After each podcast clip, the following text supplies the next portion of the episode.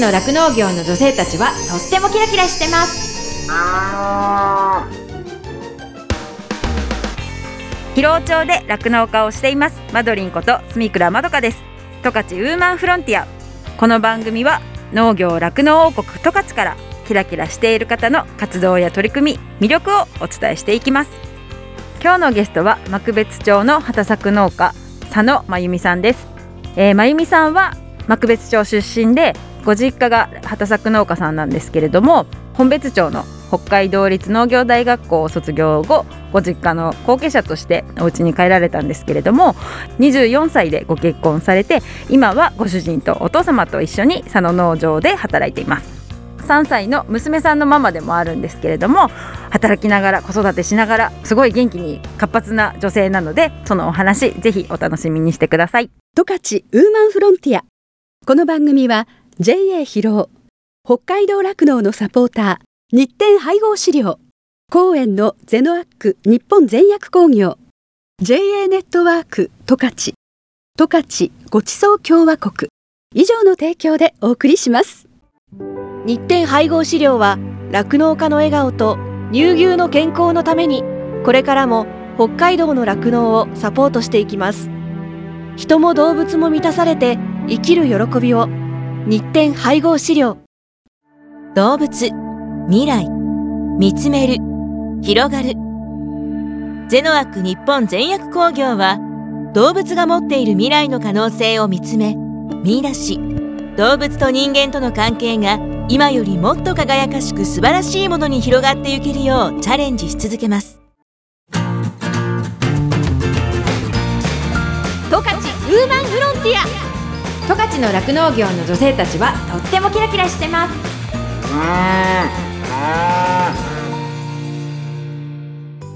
まあ、自分のお家で自分が基本的にはまあ後継者になるだろうと思ってあのやってきたけどそれが旦那さんが主になるってことに対しては全然何とも思わない。いや悔しいですよ。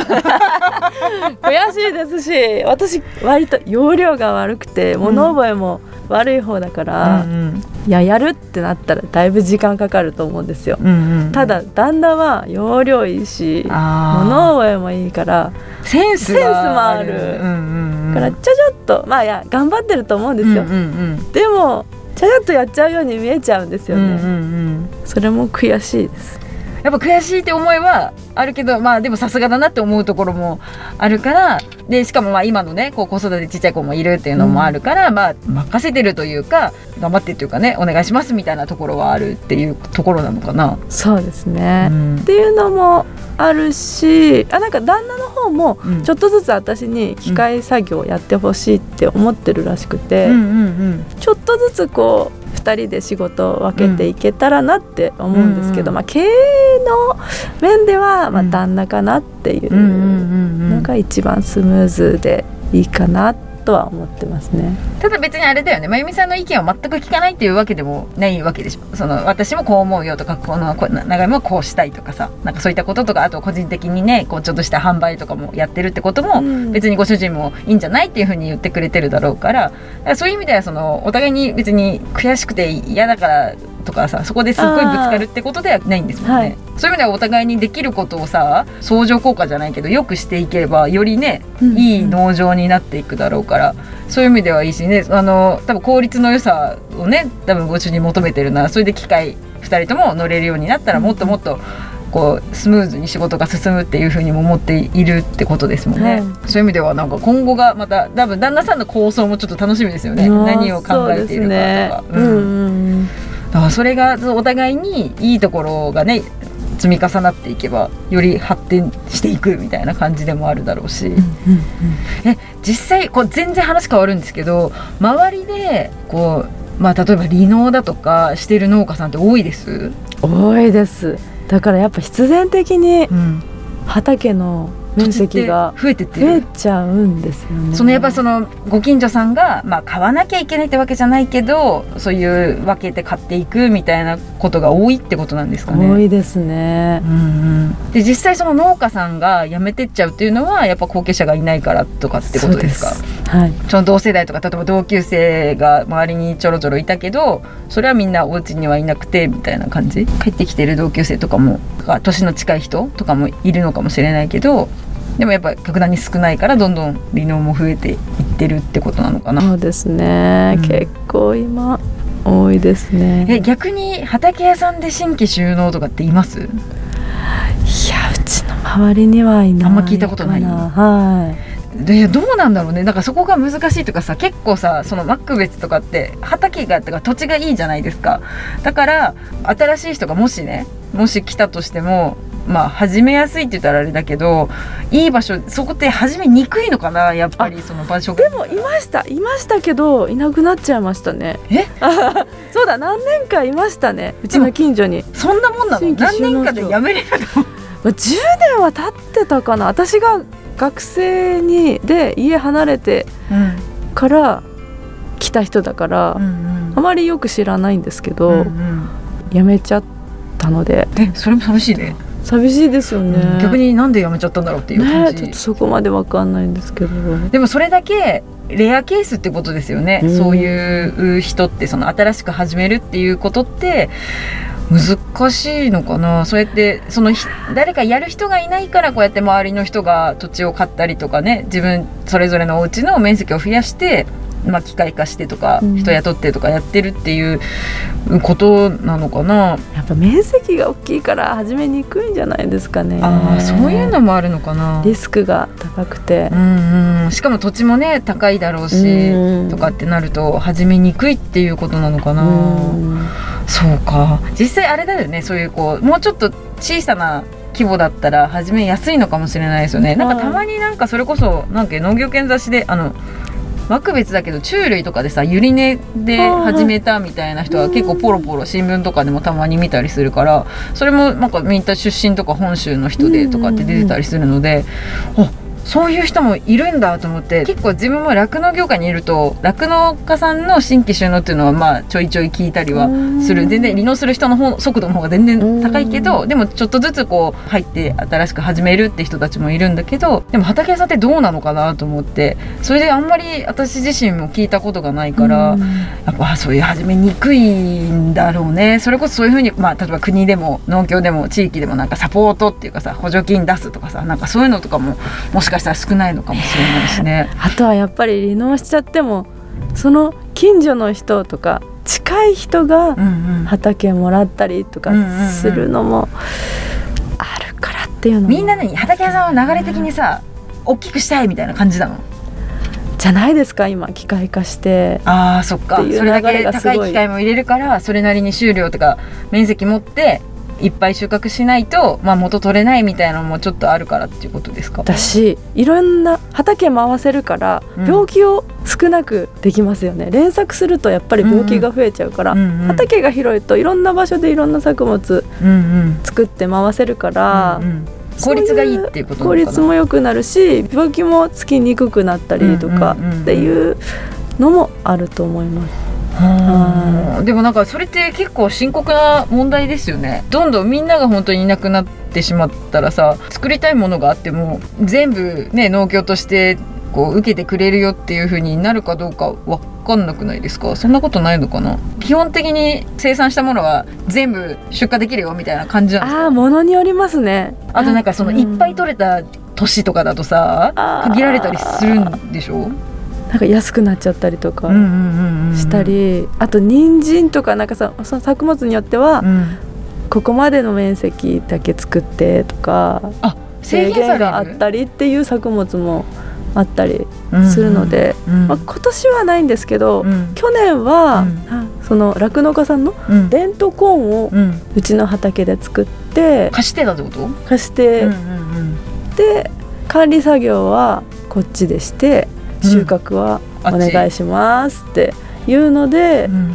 利用したりとか、うん。そういうのはそれその連作を防ぐためにってこと、もうそうだし、うん、面積が大きいと手が回らないっていうのもあって、そっかそっか。そうやって土地だけは持ってるけどそこまで全部を自分家で管理するのは難しいから、はい。じゃあこの部分は酪農家さんに貸してとかっていうことってことか、はいそうか、うんまあそれも大変だね。やっぱその家族で回してるっていうのも含めてうん。持ってる土地が大きければ多いほど収量とかね得られるものも多いけど、そこにこう労力かけられない分いろんな対策をしていかなきゃいけないっていうことだよね。まあでも酪農家さんもね今なんかその牛の頭数が増えてる酪農家さんが多いから、だからこそその餌が欲しくて土地を増やしたいっていう人たちもたくさんいるっていうのもあるしでもそうなるとねその堆肥とかそういうものが全部処理できないっていう人たちもいるし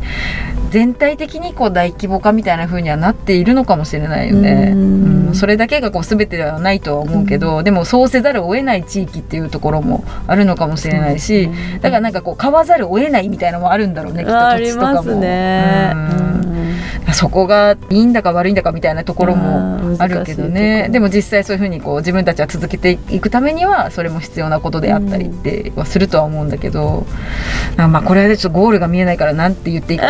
っていうところではあるけど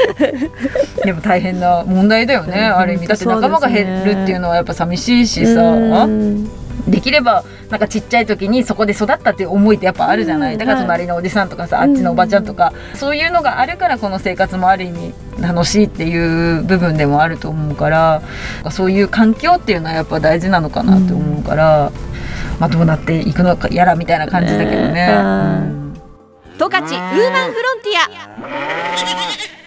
ア。脳と暮らしの委員会っていうグループっていうかサークル的なものがあるんですよね。それって十勝管内の農家の女性が入ってる。そうですねやつですかはい。いろんな人が入ってる。酪農家さんもいるし、うんうん、あいたね。アリサちゃんとか入ってたね、それってはい。どんなことしてたりとか？入った時はもう出来上がってたグループ？そうですね。そこに入ったっていう感じなんですけど、まあ、私は途中あんまり参加できなくてなかったんですけど、うんうん。みんなでやりたいことを話し合って、うんうん。学習会開いたりだとか勉強会やったりとか、はい。うん子どもたちにうん。うんこうやってこの作物はできるんだよっていうお勉強会を開いたりとあか食育もやってるってこと、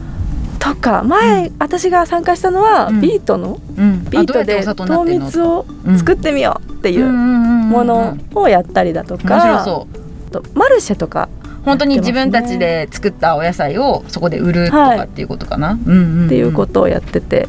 まあ、ただコロナが始まったのでここ数年はんあんまり。できてないみたいなんですけど、うんうん。またこれから活動できたらいいねっていう感じで、うんうんうんこの前集まって話したんです。どうです？そういうなんだかんだこう境遇とか環境が似てるような人たちが集まっててまあ本当世間話もするだろうし仕事の話もするんだと思うんだけどそれこそ普段関わってるお友達とはまた全然違う人たちじゃないですか。はいそういうので全然普段とはまた違うこう楽しみだったりとか刺激だったりとかそういうのがあると思うんですけど、いやそうですね刺激すごい受けるし自分も頑張ろうって思うんですけど一時期ちょっとそれが疲れちゃってうんうん。休んだっていう時期もあったんですよね。なあみんなすごいのに私、私だけみたな、ね、ないんかできてないとか、うんうんうんうん。自分やりたいこと何かわかんないし、うんうん。それなのになんか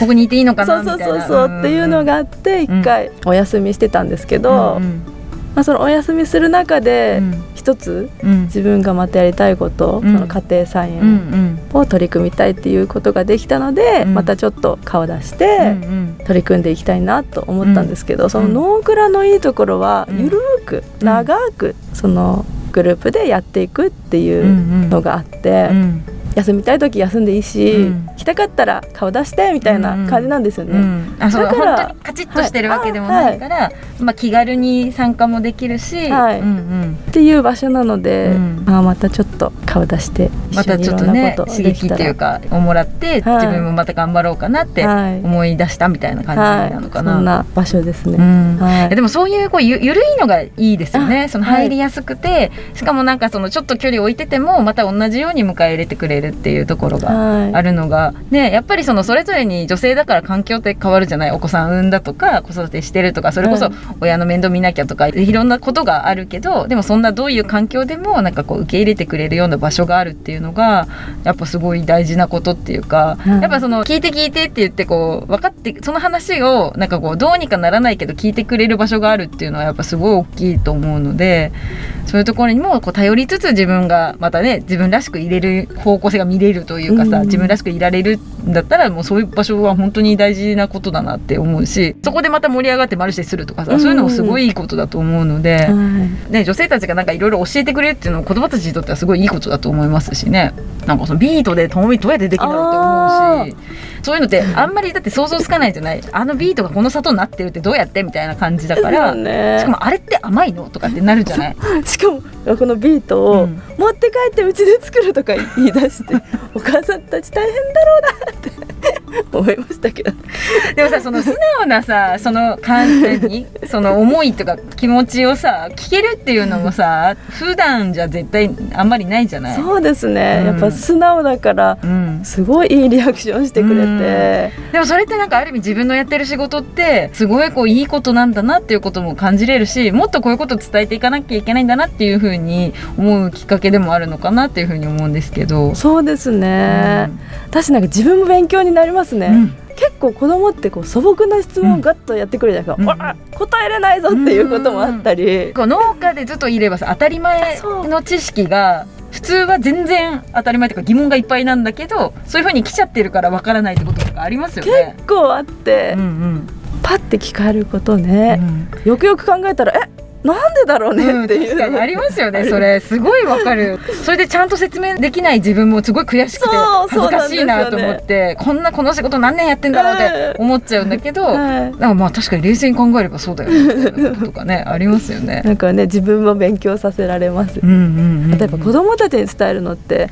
難しいですね、難しいこと言えないから。確かにその噛み砕いてね。それでなんか分かりやすい言葉で説明するってね。私あんま長く説明したら飽きちゃって遊び出すし。わかる。その飽きさせないでね、それでも伝えたいことは言いたいことは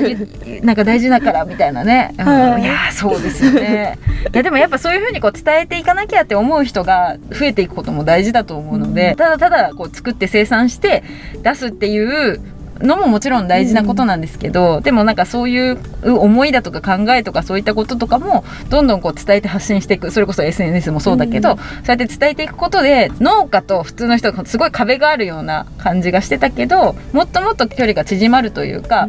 それこそ食べ物一つ見るのにも考え方変わったりとか見方が変わるってそういうことだと思うのでなんかどんどんこうやっていってほしいしこういうなんか明るい人が言ってくれる方がなんか説得力があるとか そういうふうに感じるしあ農家なのって思うじゃないですか。こういう人もこんな元気な人畑でねいろいろ作ってんだとかって思ったら興味が湧いたりもするので、もうどんどんまゆみさんみたいな人はもうどんどん発信していってほしいなと思っているので これからも本当応援してます。あありがとうございます。頑張ります今日は本当ありがとうございました。ありがとうございました。は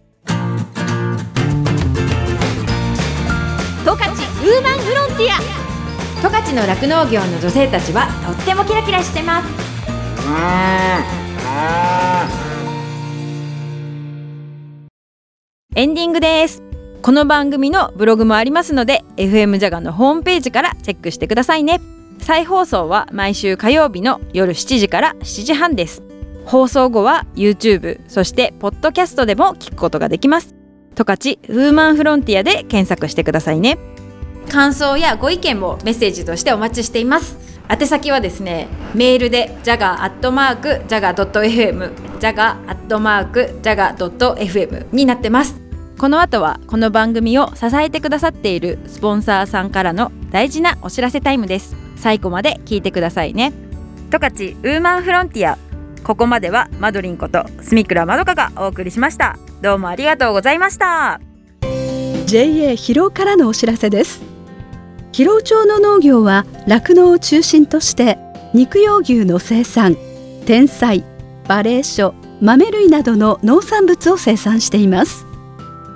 JA 広尾では地域の生産者とともに消費者の皆様に安全安心な農畜産物をお届けできるよう日々努力しています。JA 広尾農畜産物等直売所利用者協議会では広尾町で生産した農畜産物などを直接消費者の皆様にお届けするため広尾町 A コープサンタ村に直売所を3年前から開設し農産物をはじめ加工品冷凍食品工芸品などを販売しています。販売している商品は町内で生産された新鮮野菜野菜を使用した加工品広尾町産の黒毛和牛のハンバーグローストビーフステーキ焼肉用の肉また牛肉を使ったメンチカツ餃子などの冷凍食品鹿肉ジャーキー鹿肉ソーセージ鹿肉ジンギスカン広尾産牛乳で作ったカップアイスなどを販売しています。また昨年から発売になりました十勝の塩。広尾町の鈴木牧場が広尾町お調別の海水を釜炊きした天然塩。研究の末商品化にたどり着いた努力の結晶です。ぜひお買い求めください。広尾町 A コープサンタ村店は広尾町あざ門別630番地。営業時間は午前8時から午後6時まで。9月までは無休です。広尾町にお越しの際はぜひお立ち寄りください。JA 広尾からのお知らせでした。日展配合飼料から大切な子牛に 6g のおまじない。哺乳子牛用サプリメント子牛の味方のご案内です。子牛の味方は初乳に含まれる免疫グロブリンの吸収率を高めるオリゴ糖を原料とする子牛用サプリメント。免疫グロブリンは出生後の子牛が初乳を飲むことで吸収しますが出生後24時間を過ぎると免疫グロブリンの吸収ができなくなってしまいます。子牛に初乳に含まれる免疫グロブリンをできるだけ早く多く吸収させることは子牛の健康な成長のためにとても重要です。日展配合飼料の子牛の味方は初乳中の免疫グロブリンの吸収をサポートするサプリメント。使い方は簡単です。初乳に子牛の味方を1本混ぜて飲ませるだけ。分娩後1回目と2回目の哺乳の時にご使用ください。免疫グロブリンの吸収を高め感染症などからあなたの子牛を守ります。子牛の健やかな成長のために 6g のおまじない子牛の味方は日展配合飼料から発売中です。日展配合飼料からのお知らせでした。JA 広尾からのお知らせです。広尾町では新規就農希望者を募集しています。現在広尾町の酪農家の半数以上が新規就農者によって経営されており道内有数の新規就農受け入れ地域となっています。将来酪農家になりたい。動物が好き。酪農に興味があるなどまずは農業のきっかけを広尾町から始めてみませんか？大切なのは酪農をしたい。酪農経営をするという夢を諦めないことです。サンタの町広尾町があなたの夢を応援します。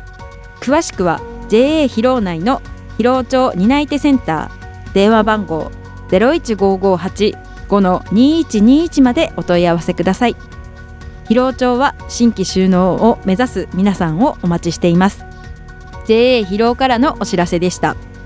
私自身もですね広尾町で酪農していてその仕事自体はそのまあ、冬はね寒かったりとかあと大雨が大変とか大雪が大変とかすごい大変なこともいっぱいあるんですけれどもそれでも頑張ろうっていうふうにさせてくれる牛たちとあと一緒にこう頑張れる仲間がいるっていうのがすごく大きくってそういう仲間がいるからこそ続けていきたいしここに住んでいきたいなっていうふうに感じれたところでもあるのでその人の温かさが自慢の広尾町でねぜひたくさんの人に酪農を始めてほしいなっていうふうに思っています。動物未来見つめる広がる。ゼノアック日本全薬工業は動物が持っている未来の可能性を見つめ見出し動物と人間との関係が今よりもっと輝かしく素晴らしいものに広がっていけるようチャレンジし続けます。日展配合飼料は酪農家の笑顔と乳牛の健康のためにこれからも北海道の酪農をサポートしていきます。